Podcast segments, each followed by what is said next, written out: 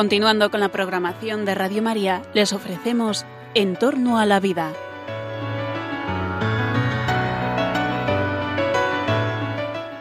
Es un espacio dirigido por José Carlos Avellán y Jesús San Román.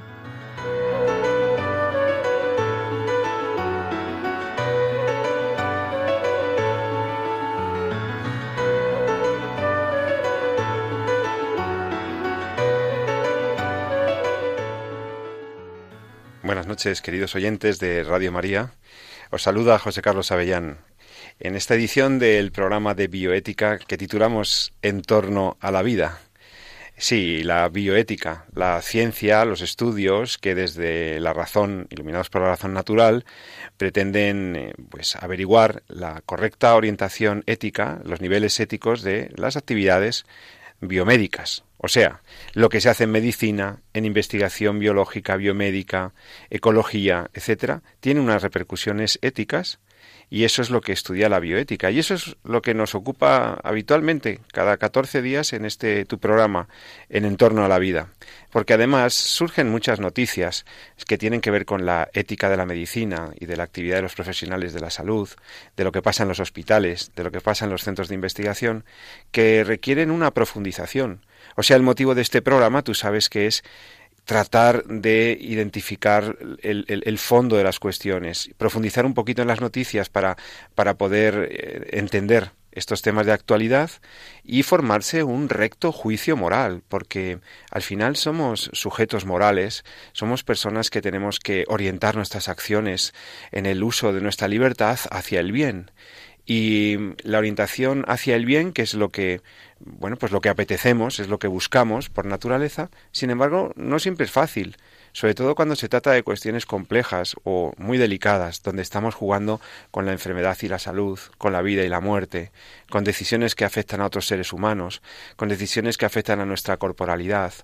Y por eso la bioética, que empezó siendo una reflexión prácticamente global sobre los riesgos eh, para el planeta de los avances tecnológicos, esa primera bioética fue derivando en una bioética más pegada a la clínica sanitaria y a la investigación biomédica sobre todo cuando se desarrolló toda la genética y todo lo que fue la reproducción humana asistida, y sobre todo cuando algunas legislaciones, algunas normativas de algunos estados empezaron a, a, intentar prohibir o permitir determinadas actuaciones que tenían una controversia ética detrás, que tenían un problema moral.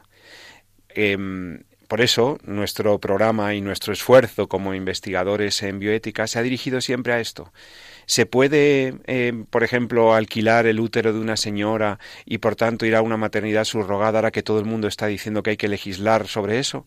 Bueno, pues, pues hemos hecho un programa sobre ese tema. Lo puedes encontrar en nuestros archivos, de, en nuestro catálogo de programas del podcast de Radio María en torno a la vida y entras ahí y encuentras el programa sobre maternidad subrogada. O por ejemplo el ya demasiado clásico, demasiado repetido, pero no menos interesante, problema de la muerte digna. ¿Qué es eso de la muerte digna? Es que no cabe mejor hablar de morir, perdón, vivir dignamente hasta el final, hasta que llegue la muerte física sin eutanasias ni encarnizamientos terapéuticos. Pues también dedicamos un programa, este, en esta, en esta emisora, con expertos. Eh, hemos dedicado varios programas al tema de la eutanasia o temas clínicos que tienen que ver pues con las vacunas, con los tratamientos médicos, con la retirada de esos tratamientos. Bueno, todos esos casos, testimonios y noticias son los que interesan a este programa. También aquellos temas, problemáticas y controversias que te interesan a ti y que a nosotros no se nos ha ocurrido a lo mejor tratar en el programa todavía, o lo hemos tratado pero hace tiempo y, crees que merece la pena una eh, reflexión y nos los propones. ¿Y cómo nos los puedes proponer? Pues enviándonos un mensaje a través del correo electrónico que la emisora ha puesto a disposición de los oyentes de Entorno a la Vida. Tú nos escribes a entornoalavida@radiomaria.es y ahí puedes eh, decirnos, oye, me gustaría que tratarais un poco más a fondo eh, el tema del derecho a rechazar un tratamiento, por ejemplo, o el problema de la pena de muerte, o el problema del aborto, o el problema, bueno, aquel tema que a ti te interese y que a lo mejor, pues insisto, ya hemos tocado aquí desde otro enfoque o tal, pero que conviene seguir profundizando y que tú nos propones y nosotros eh, recibimos con todo cariño e intentamos tratar. De hecho, recibimos la sugerencia de un oyente para tocar alguna noticia que tiene que ver con, el, con la defensa y la protección de la vida humana en las instituciones y ese será alguno de los temas que toquemos hoy. Sí, amigos, algunas noticias que tenemos hoy son buenas y otras no tan buenas para la protección de la vida humana y de la vida humana más vulnerable y más inocente como es la de los no nacidos. Comentaremos eh, pues la resolución del Comité de Derechos Humanos de la ONU, nada menos que la ONU y la Organización de Naciones Unidas reunida en Ginebra hace unos días que hablaba sobre que los niños no nacidos y su derecho a la vida va a estar más difícil de proteger. Ahora hablaremos un poco de eso. También tenemos alguna otra noticia un poco más positiva y algunas noticias sobre las cifras de aborto. Y bueno, hay temas aquí que iremos comentando y que seguro te van a interesar. Em, para eso, para tratar los temas con carga médica, con carga científica, como son estos, necesitamos siempre la asesoría de personas estudiosas, estudiadas y vocacionalmente entregadas a la bioética, como es el caso de Jesús San Román, que está aquí, mi amigo el profesor Jesús San Román, profesor de la Universidad Rey Juan Carlos, profesor del máster de bioética de esta universidad. Jesús, buenas noches. Muy buenas noches, Pepe. Pues encantado, como siempre. Bueno, como siempre, parece que fue ayer, pero ya hace más de cuatro años que estamos haciendo este programa. Eh, nos acercamos ya a la cifra redonda de los 150 programas o algo así. Los oyentes les he sugerido en la entradilla que si quieren consultar algún tema o escuchar a algún experto hablando de alguno de los temas que les interesan y que hemos tratado en este programa, pues que pueden asomarse al podcast, que es una fuente de recursos eh, radiofónicos de primera, eh, acceso libre en Radio María, en nuestra página web eh, www.radiomaria.es y clicas la correspondiente pestañita con la con la antenita del podcast y allí pues das a podcast y te aparecen todos los programas, o bueno, no sé si todos, pero creo que toda, la inmensa mayoría de los programas de Radio María, y tú allí puedes volver a escuchar un programa que se te escapó o un programa que sabes que hicimos en Entorno a la Vida o en alguno de los otros maravillosos programas de esta emisora, y entonces tú te los escuchas, mm, te los descargas si quieres o te los escuchas directamente, te, te reproduce el programa y con una calidad maravillosa y la verdad es que es, es una pasada porque además sabes que todo esto lo hacemos voluntarios. Esto es un voluntariado. Entonces, las personas que trabajan la informática, los que suben los programas, los que conducimos y hacemos la locución, somos voluntarios. Y por eso esta radio está funcionando también, porque lo hacemos con, con toda la profesionalidad que sabemos, pero también con todo el amor del voluntariado, ¿verdad Jesús?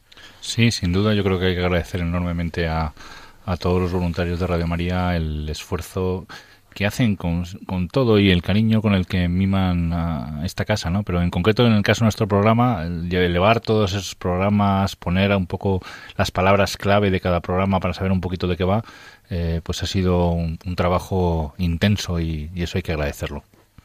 Bueno, pues sin más, vamos a entrar en faena, Jesús, porque tenemos eh, escasamente 48 minutos por delante para, para abordar un montón de cosas.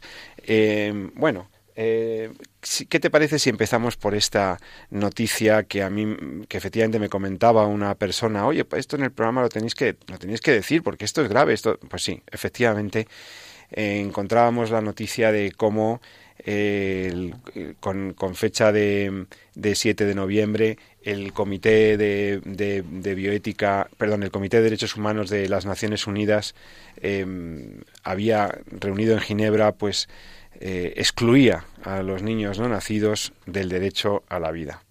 Eh, eh, el derecho a la vida, ¿por qué decimos que excluye a los no nacidos del derecho a la vida? Pues porque realmente lo que ha ocurrido es que han decidido redactar un texto ahí en la ONU en el que se afirma que, que el aborto es un derecho.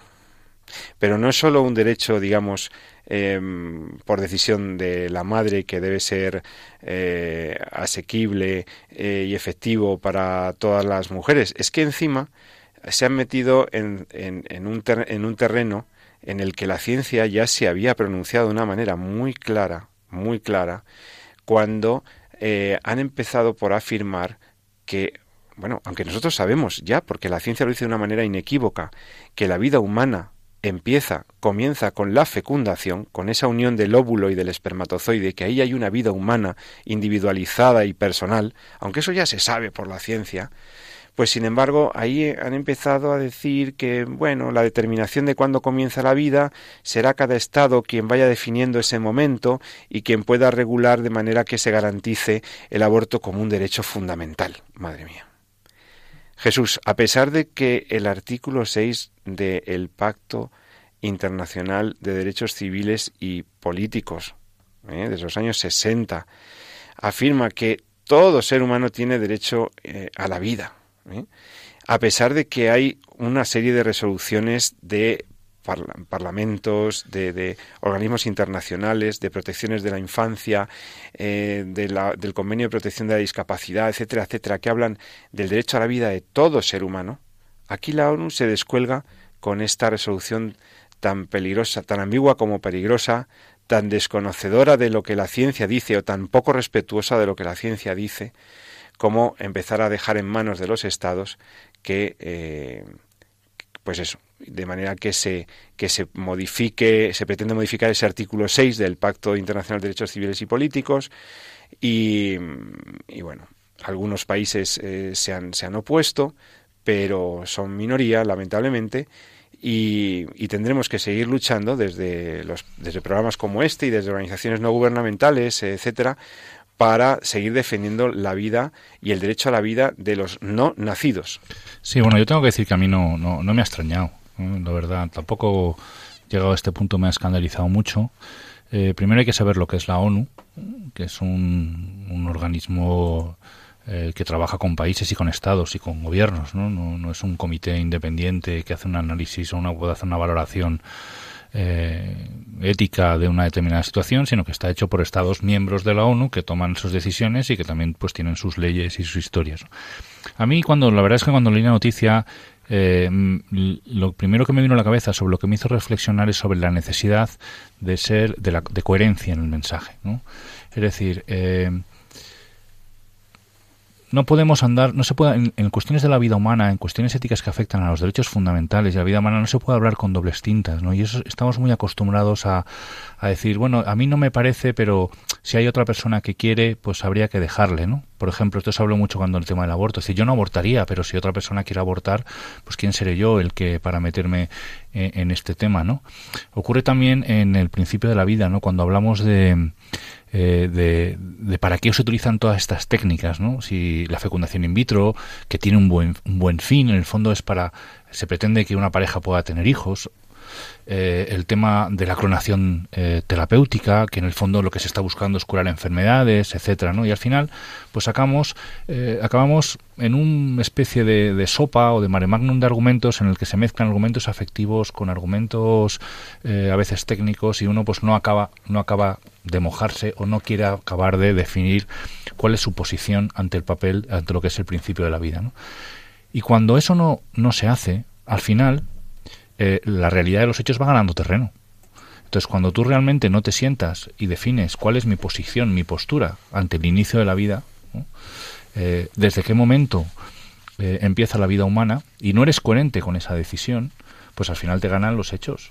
Entonces, ¿qué pasa? Que no se puede decir, bueno, yo, como se dijo alguna vez, un político dijo en este, en este país que no le, no, no, le competía decidir cuándo empezaba la vida humana, él lo que tenía que hacer era legislar. Eh, claro, cuando llevamos las cosas a ese extremo, al final nos encontramos con que hay muchos estados, como ya tenemos, que tienen regularizado el aborto, y al final, ¿qué se espera de muchos estados, cuando todos estos estados que tienen regularizado y legal y tienen legal el aborto en sus territorios, qué conclusión vamos a esperar que tengan cuando todos estos estados se junten para decidir qué es lo que van a hacer con el aborto? Pues no van a decir que el aborto está mal, evidentemente, si ellos mismos lo tienen regularizado en sus estados, ¿no? Entonces, eh, en el fondo yo lo que creo es que falta, y lo hemos dicho algunas veces en estos micrófonos, ¿no? Falta un, debate profundo y falta asumir el compromiso que lleva el hecho de que científicamente la vida humana comienza desde la concepción. Porque asumir esa realidad, que es, realmente nuestro punto de partida, nos va a llevar a que necesariamente tengamos que tener una cierta actitud con lo que tenemos desde la fecundación, que ya no es algo, sino que es alguien. Entonces, de ahí tan bonita la iniciativa esta que hemos comentado, que se llama Uno de nosotros. ¿no? Es decir, desde el momento de la fecundación ya hay uno de nosotros. ¿Y por qué me gusta tanto esa frase? Porque el decir que es uno de nosotros lleva ya necesariamente asociado un respeto al cual no podemos prescindir y al cual no podemos negar, aunque haya circunstancias que queramos resolver. Quiere decir, si, como es desde el principio de la fecundación, desde el momento de la fecundación, tenemos un ser humano, cualquier técnica, por muy buena intención que tenga, aunque sirva para curar el cáncer, aunque sirva para que una pareja quiera tener hijos, aunque vaya a traer la, la, mejor solución del mundo, cualquier técnica que agreda esa vida humana, cualquier técnica que elimine esa vida humana, es una técnica que ya moralmente no es asumible.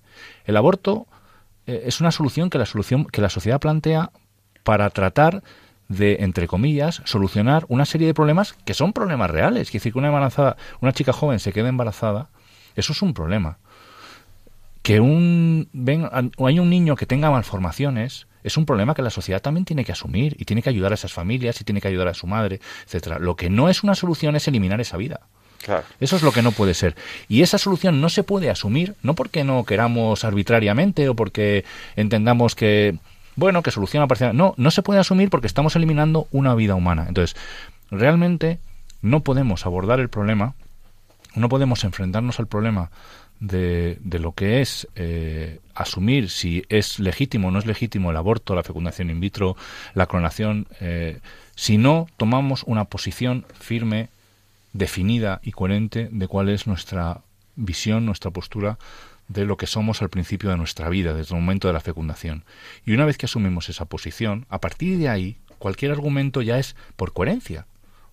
Y esto es una cosa que no se ha hecho políticamente nunca. No, hemos estado se ha mirado siempre para otro lado, se ha legislado sobre la, sobre la política de yo tengo que legislar para todo el mundo y por tanto el que quiera que haga lo que quiera y yo me, desentiendo de lo que significa lo que se está haciendo y al final los hechos pues están donde están y uno al final y al cabo, ¿cómo va a regular en la ONU que eh, el aborto es un asesinato si lo tengo legalizado en mi país? Claro estamos en manos de eso, de los apaños y, conven y combinaciones de conveniencias de con los el políticos. pasó con el, concepto de preembrión, sí, sí, sí. que fue un concepto que hasta la propia persona que firmó y dirigió el informe donde se, eh, se impuso este concepto sí, en Inglaterra, en Inglaterra con el tema de las técnicas de reproducción asistida acabó diciendo bueno es que era un concepto arbitrario que no tenía base científica que pero se había puesto para poder justificar la ley claro que si no no no, no se hubiera pero entonces fíjate que para poder sacar adelante determinados intereses,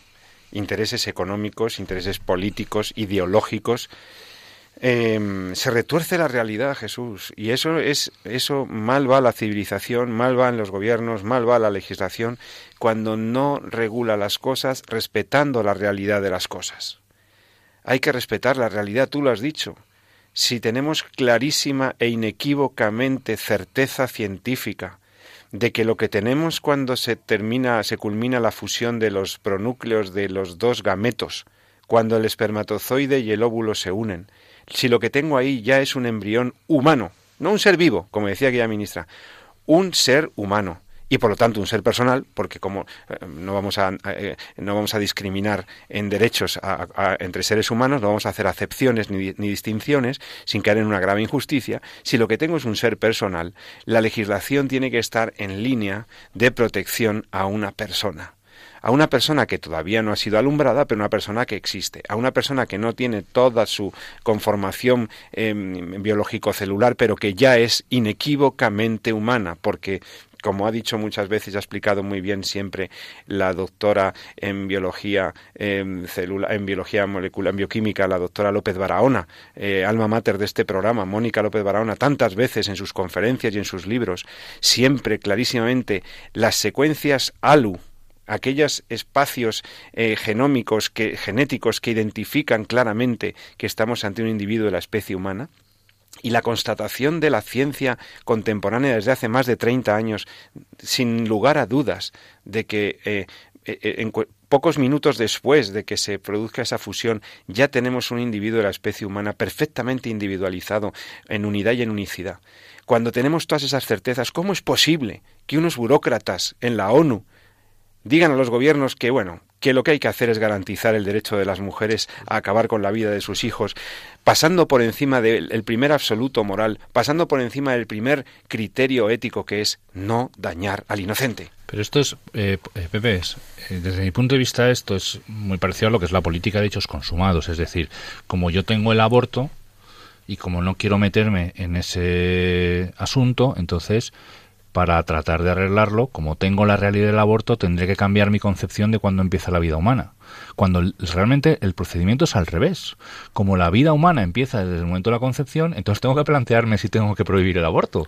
Si esa es la, esa es la cuestión. O sea, ¿cuál es el, punto de partida? Eh, ¿Cuál cuál es para nosotros. Y no puede ser otra forma que el punto de partida es analizar qué es lo que es o qué es lo que hay, o qué es lo que tengo desde el momento de la concepción. Hoy por hoy la ciencia inequívocamente dice que estamos ante un individuo de la especie humana, como bien has dicho. Y por tanto, un ser humano, porque no se puede, y una persona, porque no se puede ser humano sin ser persona, no se puede ser persona sin ser humano, y no se conoce otra situación de los individuos de la especie humana que el hecho de ser humanos y ser persona. Con su dignidad y derechos. Exactamente, porque le, va, le confiere eh, por el hecho de ser lo que son de ser alguien. Por tanto, eh, si ese es nuestro punto de partida, lo demás se tiene que analizar sobre la base de ese argumento. Y no al revés, no negar la ontología por las políticas, que es lo que a lo que está llevando este positivismo jurídico que en el fondo pues es el que ahora domina, ¿no? Porque todo es en base al consenso, etcétera, etcétera. Es el es el em, fantasma recurrente del voluntarismo y del positivismo jurídico como tú bien dices. Por eso probablemente lo que conviene es empezar por promover un cierto cambio cultural y educativo para que la gente deje de decir con ese relativismo fácil que las cosas son como yo digo que son. No, mire usted, las cosas son como son, no como usted dice que son.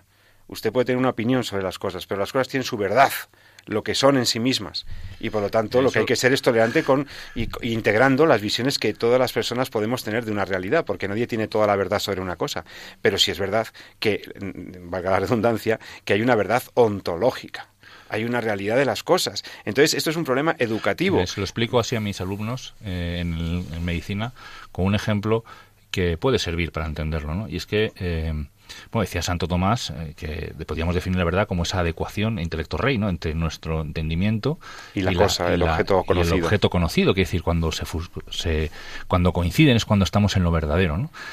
Eh, que va contra lo que impera ahora, que es, eh, Puro relativismo. mi verdad, la tu verdad, y yo no me meto en la tuya, tú no me metes en la mía. Pero claro, como médicos, al final tenemos que volver a Santo Tomás, porque en el fondo yo acierto un diagnóstico cuando lo que yo creo que un paciente tiene coincide con lo que el paciente tiene. Con lo que realmente le pasa, claro. No porque el hecho de que yo piense que tengo un paciente, el paciente va a tener una cosa u otra, sino que el paciente. Ni siquiera con lo, que, te dice el paciente, que no siempre te dice todo. El paciente tiene lo que tiene y más vale que yo acierte, porque si no me estoy equivocando. Claro. Entonces, hay realidades que son como son por mucho que nos eh, sentemos para ah, eh, buscar un consenso en otra línea. ¿no? Y el gran problema que tenemos ahora muchas veces es que en lugar de tratar de sentarnos para descubrir la verdad, nos sentamos para construirla. Exacto.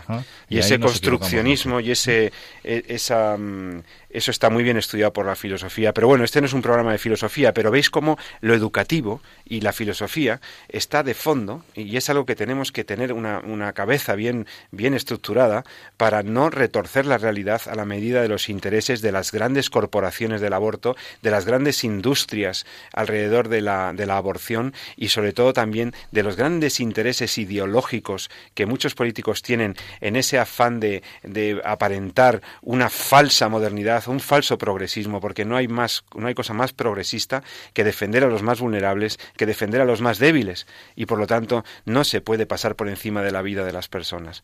Yo creo que ese cambio cultural es fundamental.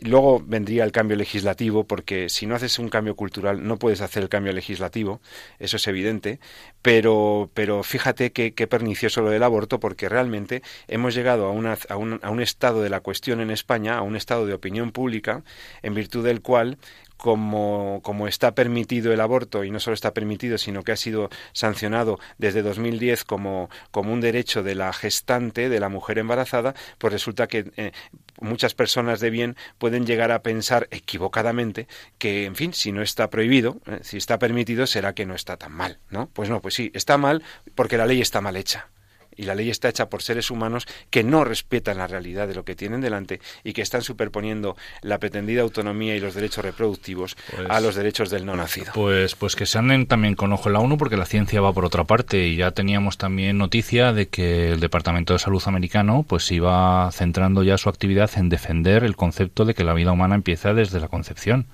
¿no? y al final eh, no hay que olvidar como veníamos venimos diciendo son eh, dos enfoques totalmente incompatibles O sea, me estás diciendo que nada menos que el Departamento de Salud y de Servicios Sociales de los Estados Unidos de América, en su plan estratégico, eh, encontramos un documento en el que está em, claramente definiendo este alto organismo que la vida humana empieza con la concepción, esto es, con la fertilización de un ovocito.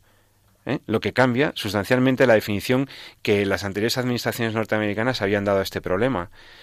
Sí, habrá que tener más acceso al informe relativamente frecuente. Es un último plan estratégico.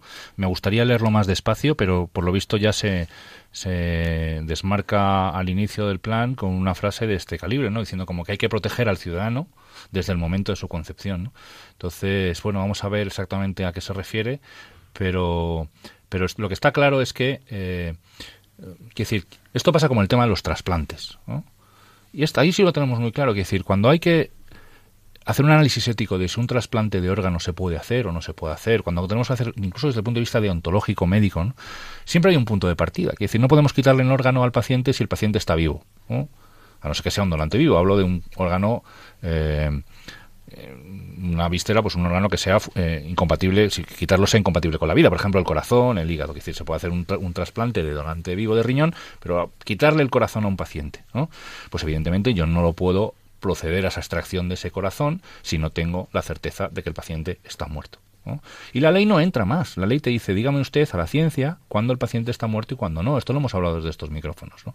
En qué momento el paciente, eh, usted como médico, usted como científico puede determinar que el paciente ha fallecido o sigue vivo. Porque yo tendré que legislar sobre la base de si el paciente está vivo o está muerto, porque si no, no puedo hacer un trasplante. Quiere decir, yo podré permitir que el trasplante sea cuando el paciente haya fallecido de cadáver, que se suele decir. Quien determina si el paciente es cadáver o no lo es, lo dicen los científicos, no lo dicen los políticos, lo dicen los médicos. ¿no? Mire usted, si el paciente ha fallecido ya, se puede proceder al trasplante de cadáver.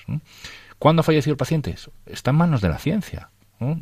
Lo sabremos de una forma u otra, pero está en manos de la ciencia. Habrá los criterios de muerte cerebral, podremos discutir otros criterios, pero está en manos de la ciencia. Y la ética responde a esos criterios de manos de la ciencia. Curiosamente aquí eh, hay una especie de, división en el enfoque. ¿no? Entonces los políticos legislan en contra de algo que la ciencia está diciendo claramente que tenemos una vida humana desde el momento de la concepción. Y sin embargo ahí están las legislaciones que crean términos nuevos, que es hiperembrión, que diferencian entre clonación terapéutica y clonación reproductiva, cuando la técnica es, es prácticamente la misma, lo único que cambia es el fin para el cual estoy haciendo o manipulando el embrión, etcétera, etcétera. Entonces eh, es muy llamativo que eh, hoy por hoy eh, la ciencia vaya en una línea y las legislaciones ¿no? vayan en la, en o la ir línea contraria aire, sí. o eliminen una porque además éticamente como bien sabes debería imperar el principio de precaución Es decir, Principio de precaución. Este es muy importante en la bioética, lo explicamos siempre en el máster, ¿verdad? De bioética. Sí. Y Eso significa que, no es el caso, pero podría llegar a serlo, que si hubiera alguna duda, la actitud de respeto es la que tiene que imperar. Porque estamos hablando de eliminar la posibilidad de estar eliminando una vida humana. Y por tanto, no cabe el hecho de que yo me la juegue a ver si sí o si no. Sí, es el- se pone siempre la imagen del cazador y el oso, ¿no? Del, sí, esto es un. Yo lo he visto en, en- en algún profesor que lo explica con la imagen de. Imaginaos un, un señor que está en el, en el bosque, un guardia forestal o un cazador, va con su arma y, y, y detrás de un arbusto o de un, de un árbol se, se mueve, se mueve algo. Y entonces, eh, claro, eh, el, el cazador no sabe si lo que se mueve detrás del bosque, de, de ese, de ese matojo, de ese, de ese ramaje, es el guardia o es un oso.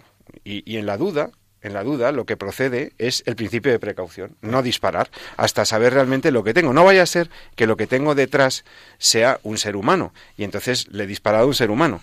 Entonces el principio de precaución es una variante del clásico principio de la prudencia, ¿verdad? Y, y- y se, y se impone eh, ante la duda de las consecuencias que pueden tener nuestras acciones, ¿no? En, en investigación biomédica es muy claro, ¿no? O sea que realmente eh, Jesús, ahí se me plantean un montón de cuestiones. Has hablado de muerte cerebral y has hablado de embarazos. Vamos, a la vuelta de, vamos a escuchar una canción para sosegar y, meditar sobre estas noticias que hemos comentado de, la ONU y de, y de Estados Unidos. Vamos a escuchar una canción porque luego te voy a poner el caso para que lo comentes de eh, una embarazada que estaba ya en estado de muerte cerebral, pero, pero, pero han sacado adelante a su bebé y cada vez es más fácil. En España también ha ocurrido en Gijón. Bueno, bueno, ahora te lo contamos. Y también como en Estados Unidos, en algunos estados se están planteando eh, prohibir el aborto a partir de las 20 semanas de gestación. ¿Y por qué? ¿Y por qué 20 semanas y por qué no 21 a 18? Y mm, bueno, ahora lo comentamos en Radio María, en En torno a la vida, este programa tan interesante. Estamos encantados de que estés ahí. Ahora mismo seguimos.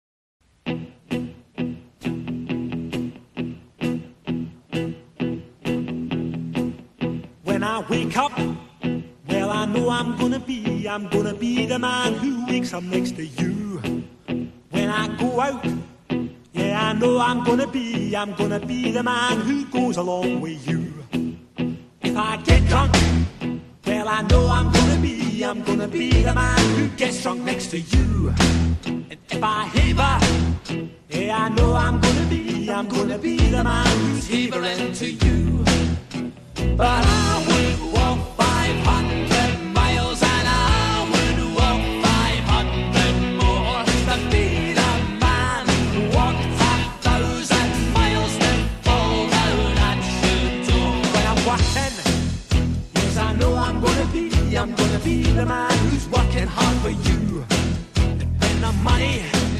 Comes in for the work I do, I'll pass almost every penny on to you.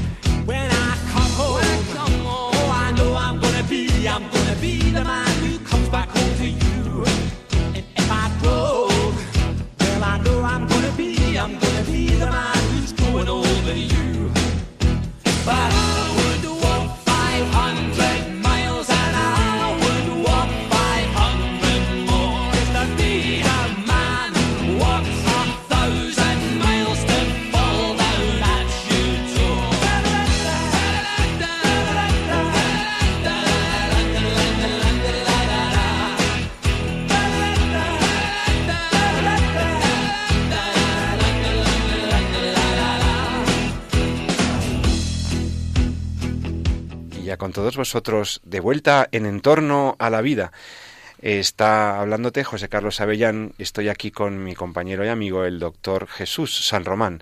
Y estamos comentando algunas noticias que tienen que ver con la, con la vida y con el respeto que se debe a la vida de los no nacidos. Y hemos empezado el programa realmente un poquito exaltados, eh, San Román y yo, porque ya lo de. Bueno, San Román, como es más tranquilo que al fin y al cabo médico, tal. Yo soy más beligerante y tal, pero San Román, que es muy prudente. Tranquilo, y es si te oyeran algunos de mis familiares. Y es un hombre, es un hombre donde los haya, que es capaz de calibrar muchos elementos a la vez, porque como buen médico tiene que estudiar muchos elementos y ahora tiene que manejar muchos alumnos y en fin. Pues San Román lo ve con más tranquilidad, pero a mí esto de la ONU que hemos dicho, bueno, em, si no nos has escuchado eh, desde el principio, en Entorno a la Vida estamos tratando casos y situaciones de, cómo se está legislando y de cómo se está cambiando las leyes para ampliar, eh, lamentablemente, y decimos lamentablemente porque hay vidas humanas inocentes en juego y vidas de mujeres que se truncan y quedan gravemente dañadas para siempre con la ampliación del aborto voluntario. Pero bueno, hemos visto el caso de la ONU, la noticia de la ONU, y ahora yo una noticia positiva, Jesús, que quiero que comentes. Eh, leo en Observatorio de Bioética de la Universidad Católica de Valencia, que tenéis ahí un magnífico fuente de recursos y para leer cosas de bioética, Observatorio de Bioética de la Universidad Católica de Valencia, pues em, leo una noticia que destacan ellos y es muerte cerebral en embarazadas y la posibilidad de mantener el embarazo para salvar al niño.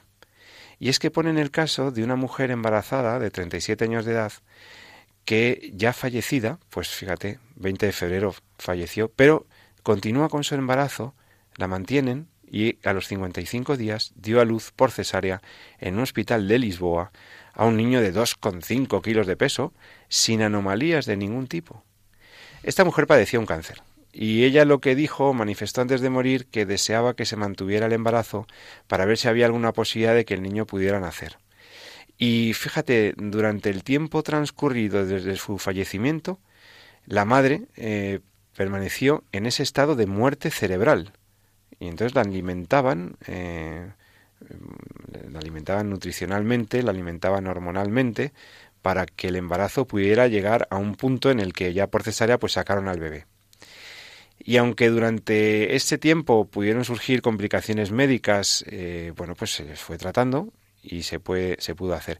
Hay casos similares. Yo, yo recuerdo el caso en, los 90 del Hospital Niguarda en Italia y que además fue muy controvertido porque algunas señoras feministas decían que cómo era posible que se mantuviera el, eh, ciertas constantes del cuerpo de la mujer ya fallecida para, para sacar al bebé adelante. Y claro, los médicos decían que es que había ahí otra vida, Jesús, es que había otra vida ahí. Y esta señora está muerte cerebral, pero yo tengo otro paciente. Y ahí los ginecólogos y los médicos ven claramente que hay dos pacientes. Hay dos.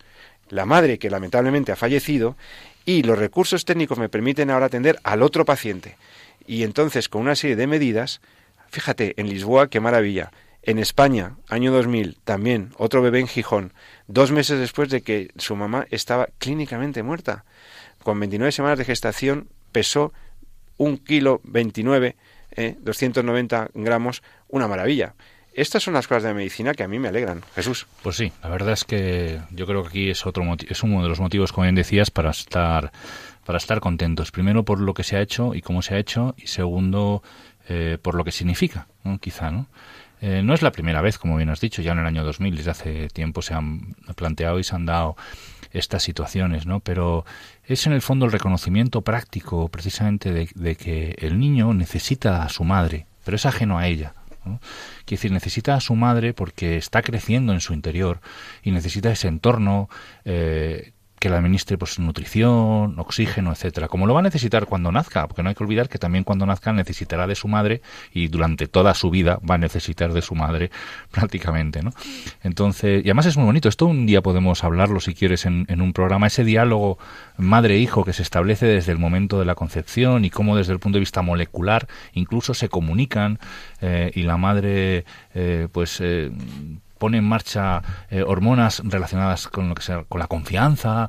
Eh, bueno, son, son cosas muy, muy, muy bonitas, muy interesantes y como el hijo pues también modula el sistema inmunológico de la madre, incluso como partes del hijo, células del hijo, pasan al interior de la madre. y quedan ahí grabadas en el cerebro, en el corazón, en muchos órganos que le pueden incluso ayudar a, a reparar algunos situaciones de estrés que puedan darse durante el parto. ¿no? Quizá hay cosas muy bonitas en ese diálogo madre-hijo, ¿no? que puede ser uno de los temas que podemos Pues sí, podemos, traer algún ginecólogo, algún experto que tenemos amigo que, que, ha, estudiado todo lo que en Japón y en Estados Unidos se ha desarrollado sobre el diálogo materno-fetal, que es maravilloso. Yo también he leído algún estudio, pero es que Jesús... En este caso, eh, en este caso lo, que pasa es lo que bien has dicho, es decir, que, que hay dos pacientes allí. Claro. Claro. Entonces está eh, la madre, ¿no? Que desgraciadamente fallece. no sé el caso de concreto este por qué fue. Recuerdo que el Gijón fue por una hemorragia cerebral. A este me comentabas que ha sido un caso de un cáncer y que la madre había, eh, había pues, intercedido porque por favor que se mantuviera porque en el fondo ella ella fallece y por eso hablamos de muerte cerebral es decir esto es lo primero eh, importante para entender bien qué es lo que, se, qué es lo que está hablando es decir la, madre fallece pero el hijo permanece vivo lo que pasa es que nosotros no tenemos eh, los medios necesarios para eh, proceder a una cesárea y que el hijo continúe su desarrollo. Necesita, es un, está todavía, es muy joven todavía y necesita de ese entorno, ese ambiente, ese ambiente en el que continúa su desarrollo. Y lo que sí tenemos son los medios técnicos para mantener eh, una serie de constantes, fundamentalmente la perfusión, la oxigenación, en el cadáver de la madre, ¿no? que se hace, también con el tema de los trasplantes, por ejemplo, hasta que se extrae el órgano para preservar eh, la integridad del, del injerto del órgano, que se quiere que se quiere trasplantar. ¿no? En este caso, pues esto se ha mantenido durante el tiempo necesario hasta que eh, los médicos han considerado que el niño ya estaba preparado para defenderse de forma autónoma en el exterior, ¿no? y tener una respiración autónoma y tener una nutrición autónoma, etcétera, ¿no? Afortunadamente, que eso es otra cosa que también podríamos comentar y que creo que va después en la línea en lo que quieres decir, pues eh, el desarrollo tecnológico también ha servido para poder ofrecer más garantías a que el niño pues pueda nacer antes de lo que está naturalmente previsto, que son 40 semanas. ¿no? Pero sabemos que hay prematuros y hay incluso grandes prematuros. Hace poco también salía una noticia en los medios de comunicación pues de un gran prematuro, como un niño gran prematuro por debajo de las 24 semanas, me parece que como había ya sobrevivido después de un parto o después de, un nacimiento prematuro y había sobrevivido sin secuelas. y ¿Por qué?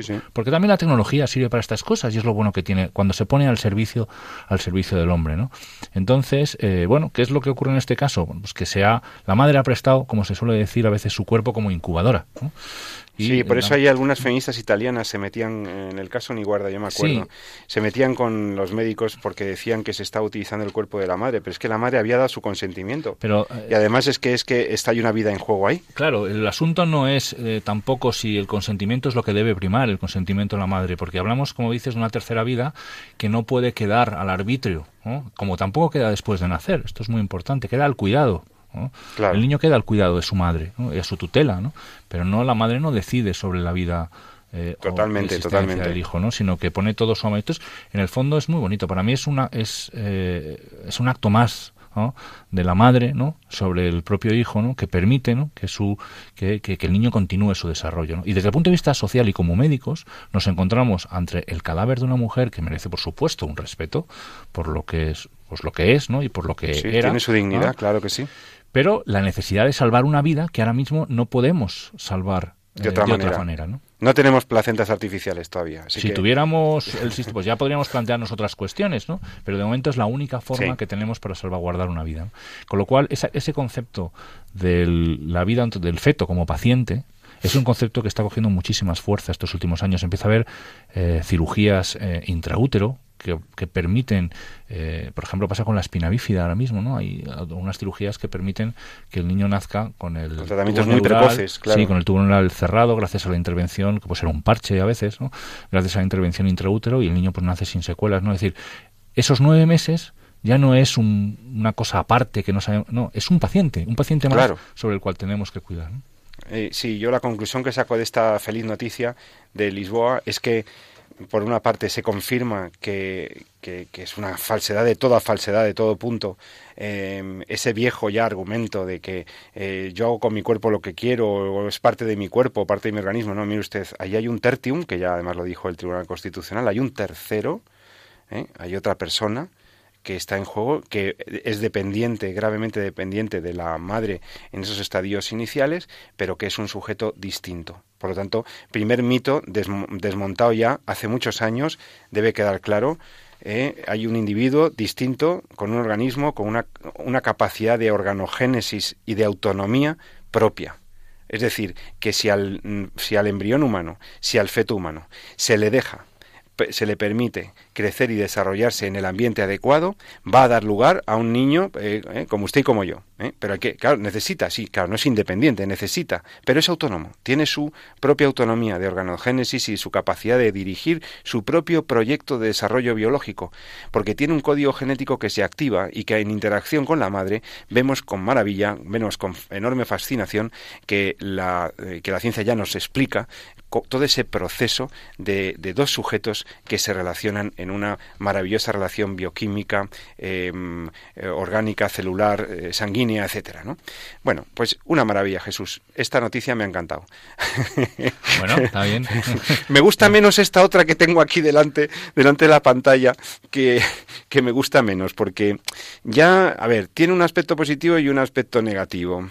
Em, dice así, en Estados Unidos el, aborto saben ustedes que es legal en algunos de los estados de los Estados Unidos, ¿no? Pues bien, la Cámara de Representantes da luz verde eh, hace también unas semanas eh, a un proyecto de ley que prohíbe el aborto a partir de la semana vigésima del embarazo, de la semana 20. La decisión se fundamenta en que a partir de esa semana de gestación el feto puede sufrir dolor si es abortado. O sea, que se pone el umbral de la semana 20 porque dicen que efectivamente eh, pues el umbral de sensibilidad al dolor es a partir de ahí. y por lo tanto esta propuesta legislativa impulsada por un republicano em, pues parece que ha tenido éxito en la Cámara aunque ha habido 189 eh, votos en contra eso lo ha ganado por 237 a favor frente a 189 y, en relación con este proyecto de ley, pues leemos también que el líder de la mayoría republicana en la Cámara eh, de Representantes manifestó que así se protegerá a aquellos niños que la ciencia ha demostrado que pueden sentir dolor y darles la oportunidad de crecer y vivir una vida plena y feliz. Tenemos la obligación de hablar y defender a aquellos que no pueden hablar por sí mismos pero vamos a ver, señores republicanos del Congreso de los Estados Unidos de América, nos quejábamos de Obama, pero vamos a ver, ¿esto, esto qué argumento es? Fíjate el cúmulo de despropósitos en esta argumentación. Si es justo, Pepe, me alegro que saques a pues, lo que hablábamos antes de la ONU, lo que decíamos al principio del programa. Vamos a ver, ¿qué es lo que nos hace ser humanos? Porque si tenemos que respetar la vida, si tenemos que prohibir el aborto es porque hay una persona ahí. Pues si no la hubiera, si fuera aquello un, un, amasijo de células, no tendríamos ninguna limitación ética y podríamos valorarla de otra forma. Pero resulta que es que no lo es, que es un ser humano. Entonces, si es un ser humano, lo primero que tenemos que plantearnos es ¿desde cuándo? ¿Cuándo lo es? ¿En qué momento? ¿Por qué? Entonces, ¿es sentir dolor lo que nos hace ser persona? Es decir, que porque siento dolor ya soy una persona y si no lo siento, entonces dejo de serlo y por tanto puedo ser abortado. Entonces, en el fondo, esto no es más que tratar de ajustar eh, o de ganar espacio. Yo seguro que lo han hecho con toda su buena intención de ganar tiempo y de salvar algunas vidas en el, en el Congreso. Pero, insisto, lo que falta es el sentarnos y decir, señores, si tenemos que hacer esto, si hay 280 personas que han decidido que a partir de las 20 semanas no se puede abortar porque el feto eh, tiene dolor, lo que me tengo que preguntar es cuál es mi visión, cuál es mi posición o qué es lo que dice la ciencia sobre lo que es el feto. ¿Con dolor o sin dolor? Porque no es el dolor lo que hace a alguien ser persona. Exacto. O sea, la capacidad para sufrir o la capacidad para sentir dolor, ese es el viejo argumento de Peter Singer. Claro. Lo hemos, lo hemos leído a Peter Singer en su eh, eh, Practical Ethics, el, autor australiano este de éxito, em, que, dice unas cosas, eh, bueno, pues dice unas cosas que estamos completamente en desacuerdo con su planteamiento, aunque debemos reconocer la coherencia de su argumento, pero su planteamiento inicial es equivocado. ¿Por qué digo esto? Porque, claro, este hombre cifra el valor de una vida humana en la capacidad o no de sentir dolor. O sea, una vida es valiosa si el sujeto de esa vida es capaz de sentir dolor, si tiene un proyecto vital y por tanto se puede ver truncado, y hace una serie de argumentaciones que parece que es el que ha recogido la Cámara de Representantes, una serie de argumentaciones que son absolutamente... Como bien sabes, acaba mm. concluyendo que los pacientes en estado vegetativo no son personas. Bueno, y acaba concluyendo que un bebé recién nacido vale muchísimo menos que un cetáceo adulto, porque, porque el cetáceo al menos tiene un proyecto vital en el ecosistema. Bueno, esas cosas de Singer, ¿no? Centrándonos en, la noticia. Es, es lo mismo. Pasa también en el argumento que también se ha utilizado mucho en Estados Unidos y que fue, de hecho, la base del, nacimiento del aborto, el tema de si se es persona o no es persona cuando se puede sobrevivir, cuando se es viable. ¿No? Que es el, concepto. el argumento de la viabilidad, joder, Jesús, es verdad, perdón. Es que, es que ya hasta digo palabrotas en la radio. es que estos argumentos son de tan poco ocurre? peso. ¿Qué han pasado? Antes, eh, me parece que estaban las 27, 28 semanas eh, la viabilidad cuando se aceptó eh, la sentencia y, claro, la tecnología ha mejorado. Entonces ahora estamos en torno a las 24 23 semanas. hemos dicho aquí un feto viable con menos de 23 semanas. En líneas generales. Entonces, ¿Qué pasa? Que entonces somos personas en la medida en que se ha desarrollado la tecnología para poder ser viables en el exterior, es decir, en la medida en que tenemos mejores incubadoras, somos más personas. Somos más personas, es decir, antes como teníamos peores, nuestra vida. Como teníamos peores incubadoras, resulta que yo era persona a las 28 semanas y ahora como tengo mejores incubadoras, soy persona a las 27 semanas, es decir, lo que me define como persona es la es la calidad técnica de la incubadora. Entonces, llega un momento dado en que uno tiene que enfrentar su su punto de partida también al argumento eh, contrario. Es decir, eh, si yo asumo que a partir de aquí tengo que respetar al feto porque es persona, porque a partir de aquí tiene dolor, lo que estoy diciendo es que como antes no tiene dolor, antes no es persona. ¿Me puedo enfrentar a ese argumento? Pues evidentemente no. Entonces, tendré que ir echando hacia atrás y al final descubriremos que el desarrollo embrionario, que es lo que decimos muchos y dice claramente la ciencia, es un continuo la vida entera es un continuo. Y hay un montón de cambios. Y el nacimiento es un cambio. Y la pubertad es un cambio. Y, y el sistema nervioso central no se termina a los 14 días de, después de cuando se forma la notocorda o aparece el primer esbozo, sino incluso cuando el niño nace todavía tiene por delante hasta casi los 7, 8 años de desarrollo neuronal, de plasticidad, etcétera, etcétera. ¿no? Entonces, en ese continuo no, hay, no se puede identificar ningún momento en el que uno pueda definir aquí era persona y antes no lo era más que el momento de la concepción. Cualquier determinación en ese sentido sería arbitraria, injustificable, pantanosa, muy difícil de justificar y defender. Y desde luego no defendible desde el punto de vista científico. Ni desde el punto de vista científico ni desde el punto de vista de la sensatez y de la lógica. Porque vamos a ver, ¿qué es eso de que una vida vale y por tanto debe ser protegida porque, porque a partir de ahora ya puede sufrir o puede sentir el dolor? Eh, ¿Pero qué argumento es ese? Mm, es decir, ¿cómo puede el valor de una vida depender, o el valor que atribuimos a una vida, depender de determinadas cualidades de esa vida, ¿no? Ese es el viejo error, ¿no? Se sitúe en el grado de autonomía, se sitúe en el grado de sensibilidad ante el dolor, o se sitúe en cualquier demarcación absolutamente arbitraria, estaría desconociendo lo que ha dicho el doctor San Román y lo que dice la ciencia.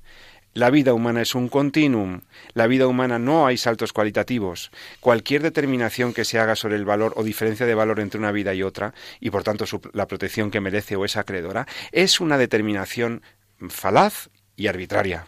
Y estaremos cometiendo una injusticia, porque como tú bien decías, entonces resulta que las personas que no tienen, no sienten dolor por lo que sea, pues porque tienen algún tipo de alteración cerebral o tienen un, un grave hándicap o porque están en coma, entonces ya no son personas porque ya no sienten dolor, ¿eh? Tú pinchas a un señor que está en estado vegetativo y apenas tiene reacción sensorial, ¿eh? Pero sí que tiene vida humana, ¿verdad? Y es vida personal y no dudamos del valor de esa vida. Y nadie se plantea que porque no sienta el dolor puede ser eliminado. Es decir, es que el argumento es absolutamente ilógico, demagógico y arbitrario. Pero bueno, en pues fin, la intención de los republicanos era por lo menos que a partir de la semana 20 no haya abortos y en eso le, le, pues le, pega un repaso al, criterio Obama y, gana, gana algo, la vida humana, pero no deja de ser un argumento muy frágil, muy frágil, porque, porque el decir que estamos protegiendo a aquellos que pueden sentir dolor, bueno, es que en el fondo estamos eso queda muy bien, pero... Como bien dices, en, cuestiones de lo que se llama la ley de plazos. es una ley de plazos, claro. Es decir, a partir de la 20 semana tú eres persona, antes no, eh, pero sí... O desde la implantación en la semana 14. Entonces, ah. no, no, no, es eso, ¿no? Las cosas no van por ahí. Y, es precisamente el habernos movido en ese terreno lo que ha hecho que, que nos lleven precisamente la delantera pues aquellos que entienden que se puede que en este aspecto o en este momento de la vida se puede jugar y se puede hacer muchas cosas no ¿por qué? pues porque para ellos no hay no, no hay necesariamente límites no eh, lo que hay que defender desde ya, y ya lo veníamos diciendo, porque además tiene su implicación no tanto al principio de la vida, sino al final también, cuando hablamos de eutanasia, es el respeto absoluto, que no por eso significa que sea lo más importante en el hombre, lo más importante en el hombre no es su vida física, eso lo tenemos eso está claro. Y podemos entregarla, como, como ha ocurrido en la historia, pues y morir mártir y entregar tu vida por tu fe o por, por un ideal, etcétera, ¿no? Pero desde luego es el principio al, eh, primero al cual la sociedad está obligado a respetar, porque si el hombre no está vivo, no puede ejercitarse como persona, evidentemente, ¿no? Totalmente. Por tanto, eh, el respeto a la vida, a la integridad de la vida física es la primera obligación de una sociedad, respetar esa vida y respetar la vida de la persona. Y ahí es donde volvemos siempre al mismo origen. Es decir, eh, ¿cuándo empieza la persona? Pues la respuesta ya la sabemos los que trabajamos en este tema y en ciencia. Otra cosa es que la sociedad, la política, el ambiente no quiere acabar de enfrentarse a esta realidad porque supone un montón de historias, ¿no? Supone renunciar a un montón de cosas, ¿no? Supone buscar alternativas. Pero fíjate cómo Yamanaka, que también comentamos, hablamos de él en otros programas, sí que se lo planteó. Y buscó cuando se enfrentó con embriones y dijo, pues alguna otra forma debe haber. Si mis hijas eran entonces así o se parecían a esta situación. Y buscó la alternativa que ya hemos comentado y premio Nobel de Medicina, porque cuando buscamos alternativas las encontramos. Lo que pasa es que a veces, bueno, supone un debate interesante desde el punto de vista político y social, al cual pues a veces hay que pasar y no les interesa a mucha gente. No, porque creen que les va a quitar votos o porque creen que lo progresista es lo otro, pero, la realidad, es esa. Es lo que dice, lo que este alto organismo sanitario y lo que la ciencia dicho de una manera clarísima, ¿no? Y, bueno, yo creo que nos, pues ya terminando nuestro programa de hoy, nos quedamos con eso, ¿no? Em, no hay ninguna duda del estatuto biológico del, del embrión y del, y, del feto humano, ¿no? Eh, su estatuto, su estatus es el de el individuo de la especie humana.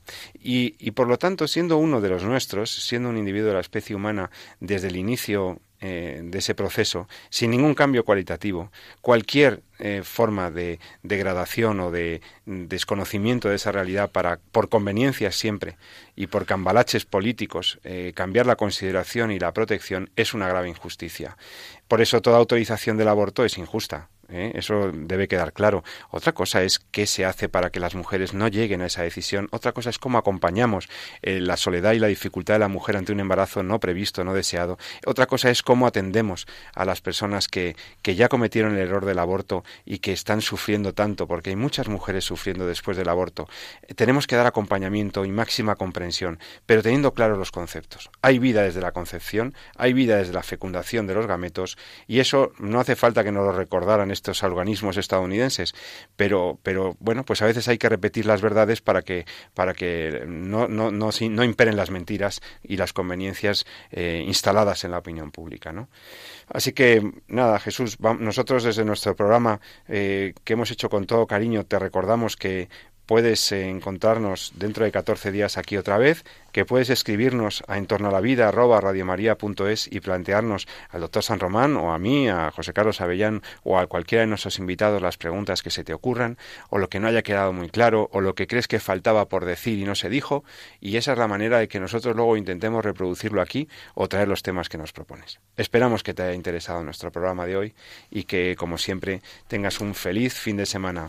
Despido a mi compañero, el doctor San Román. Buenas noches. Muy buenas noches, Jesús, que tengas muy buen fin de semana y esperamos tenerte otra vez aquí dentro de 14 días y a todos los oyentes pues como siempre, en Entorno a la Vida. Aquí os esperamos. Y no dejes de escuchar los programas que vienen ahora en, el, en la parrilla, en el dial de Radio María, súper interesantes, hasta bien entrada la noche y después, durante la madrugada. Tienes programación de Radio María. Disfrútala mucho, disfruta el fin de semana y recuerda lo que siempre te propongo ama la vida y defiéndela. Muy buenas noches.